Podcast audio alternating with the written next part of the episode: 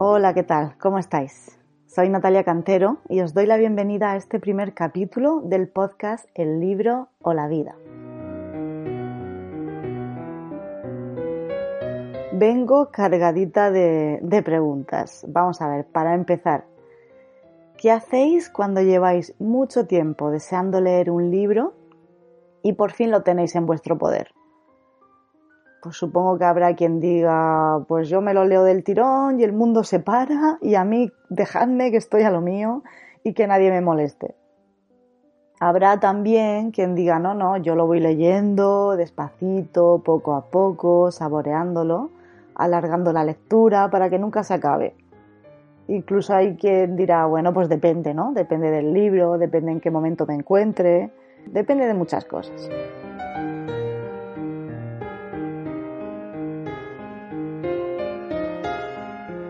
Os voy a leer un pequeño fragmento, unas líneas de un texto que me parece perfecto para ilustrar esto de lo que estamos hablando.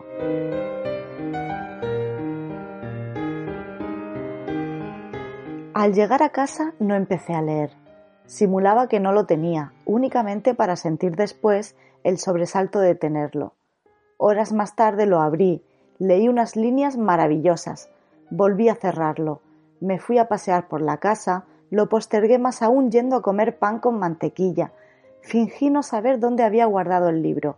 Lo encontraba, lo abría por unos instantes.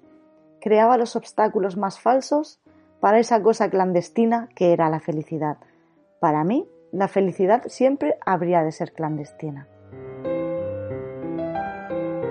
Felicidad clandestina se llama precisamente el relato al que pertenece este fragmento, y que forma parte a su vez de un libro con ese mismo título de la escritora brasileña de origen ucraniano Clarice Lispector.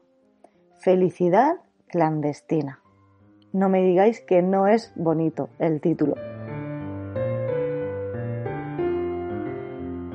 Y bueno, pues es curioso porque cuando Lispector tenía 15 años entró a una librería y se encontró con un libro de una autora que no conocía y que tenía un cuento llamado Bless, B-L-I-S-S, que en español se tradujo precisamente como felicidad.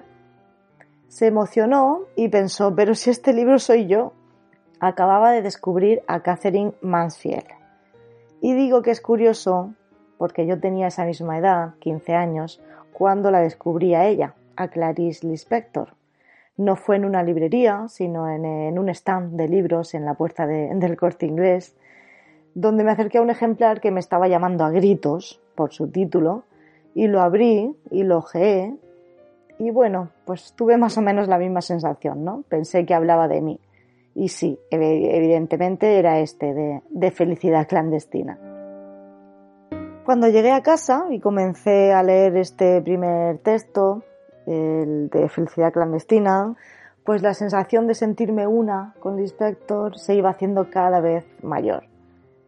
En el relato, ella es una niña devoradora de historias, que era lo que yo era y soy, y hay otra chica, una niña fea y malvada, a la que sin embargo envidia porque su padre tiene una librería. Pausa. He de decir que mi madre también vendía libros, pero yo no quería ser la niña fea y malvada. Yo me sentía mucho más identificada con el inspector. Bueno, el caso es que esa niña le dice a la pequeña Clarice que si se pasa por su casa, le prestará ese libro que ella tanto desea leer. Pero tanto, tanto. Era un libro para quedarse a vivir con él, dice en el relato. Y ella pues va a su casa para que se lo deje y la otra le dice que se lo ha prestado a otra niña y que se pase mejor al día siguiente. Y al día siguiente pues lo mismo, y al siguiente y al siguiente, hasta que al fin la madre de la niña malvada descubre qué clase de hija tiene y resuelve el asunto prestándole el libro a Clarice y diciéndole que se lo quede todo el tiempo que quiera. Y es entonces cuando ella entra en ese estado de éxtasis puro.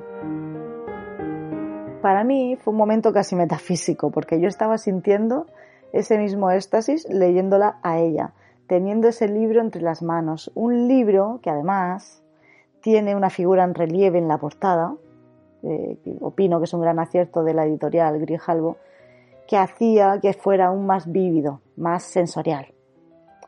Y lo que es más importante, era mi primer libro mío y solo mío, comprado por mí, a escondidas.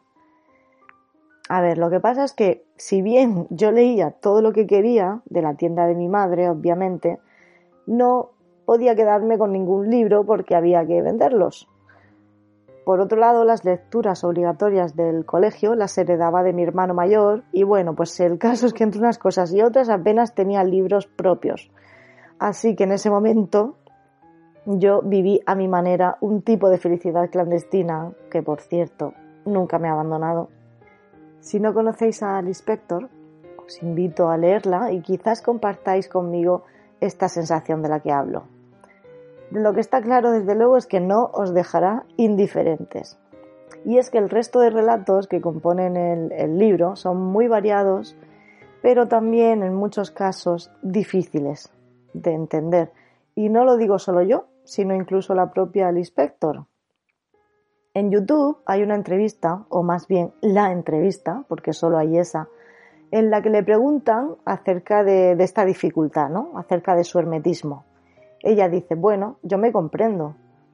Y sin embargo, confiesa que no entiende del todo todos sus textos, como uno al que le tiene especial cariño y que se llama El huevo y la gallina. Personalmente, creo que es de los textos más fascinantes que he leído. También forma parte, por cierto, de esta obra de, felicidad clandestina. Luego compara el caso de un profesor de literatura que le había dicho que no entendía uno de sus libros, La Pasión según GH, con el de una chica de 17 años para la que este era su libro de cabecera. Y concluye, supongo que entenderme no es una cuestión de inteligencia, sino de sentir, de estar en contacto. O te toca o no te toca. Bueno, pues a mí me toca, me toca bastante. Habrá quien piense que la literatura intimista, como la del Inspector o la de Mansfield, suele ser clara y transparente, fácil de entender, ¿no? Precisamente porque se está comunicando algo que ya se sabe, ¿no? Algo que viene de dentro, que no ha sido inventado. Sin embargo, no, no es tan así, ¿no? Estamos hablando de una escritura del yo y ya sabéis aquello que dicen de que nadie se conoce nunca del todo, pues eh, los escritores no van a ser menos, ¿no? Entonces, claro, pues esta, digamos, esta expresión del yo puede tener sus puntos oscuros en Revelación de un Mundo, un libro de, crónicas a través del cual conocemos mejor a, esta autora brasileña, se recogen estas palabras suyas. ¿Ven ustedes que a gusto estoy escribiendo? Sin mucho sentido, pero a gusto. ¿Qué importa el sentido? El sentido soy yo. Clarice Lispector empezó a escribir en cuanto aprendió a leer. Su escritura de adolescente, afirma, era caótica, intensa, enteramente fuera de la realidad de la vida. De sus influencias dice que está todo mezclado, que leía de todo, desde historias de amor hasta Dostoyevsky y que El lobo estepario de Hermann Hesse le produjo un shock cuando lo leyó con 13 años. Y adivinad, por cierto, qué tipo de criterio seguía para elegir los libros. Pues sí, la portada. Es obvio, ¿no? En fin, Lispector llegó a ser una de las escritoras más importantes de la literatura brasileña y, sin embargo, ella no se consideraba una escritora profesional, sino una simple amateur. Es más, en esa entrevista afirma no querer ser una escritora profesional. Dice que el hecho de considerarse escritora la aísla, que la gente juzga cualquier palabra suya, ya sea para bien o para mal. Yo no soy eso, dice. Por eso apenas da entrevistas. Sostiene además que ella escribe solo cuando quiere, lo que no quita que confiese con cierta dureza que cuando no escribe está muerta. Cuando sí lo hace, pues ella, bueno, pues va tomando notas en los momentos de inspiración y cuando esas notas la llevan a sentarse a escribir, pues lo hace muy temprano en la mañana cuando nadie la molesta y entonces sí, su escritura es diaria. Son esos los periodos en que produce intensamente, pero cuando acaba una obra y hasta que comienza la siguiente, la vida se le vuelve intolerable. Entonces, para salvarse, ¿qué hace? Pues sí, se mete en otra historia. Otras palabras suyas recogidas en Revelación de un Mundo son estas. Si ustedes creen que voy a recopiar lo que estoy escribiendo o corregir este texto, se equivocan. Va así como está.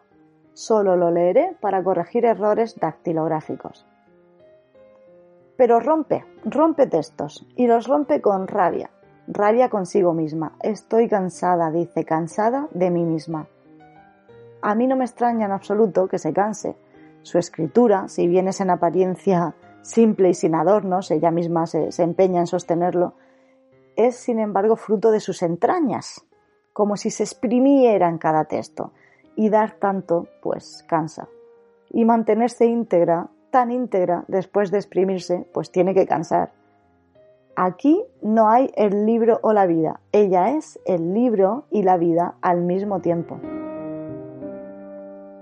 Hay que tener en cuenta también que el inspector escribió con seudónimos, pero que cuando su nombre real cobró importancia, tuvo que aceptar una gran visibilidad como autora. Y digo tuvo porque estaba separada y era madre y vivía de eso, vivía de la escritura. Así que no le quedaba otra.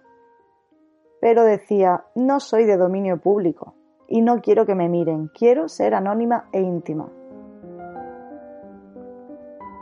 En la entrevista que podéis ver en YouTube, Clarice Lispector aparece como una mujer firme y sensible al mismo tiempo. Se muestra reticente, solo responde cuando quiere, pero cuando lo hace, habla desde la más absoluta sinceridad.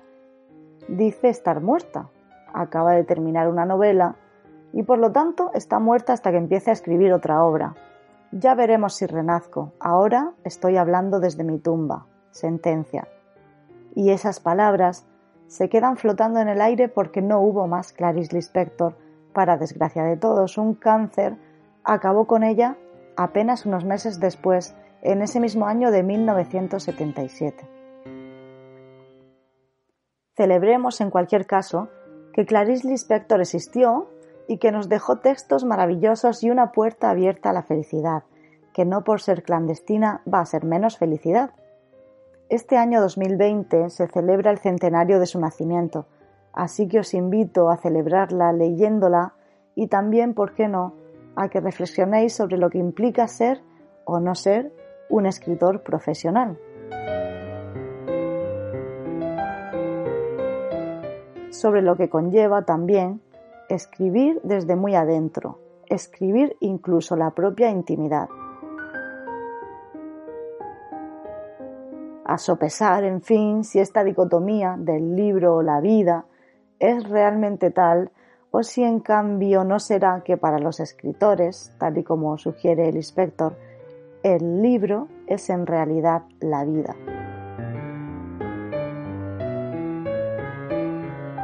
Y nada más, volveré en unos días con un nuevo capítulo, pero podéis seguir disfrutando de vuestra pasión por la literatura en cualquier momento en mientrasescribes.com.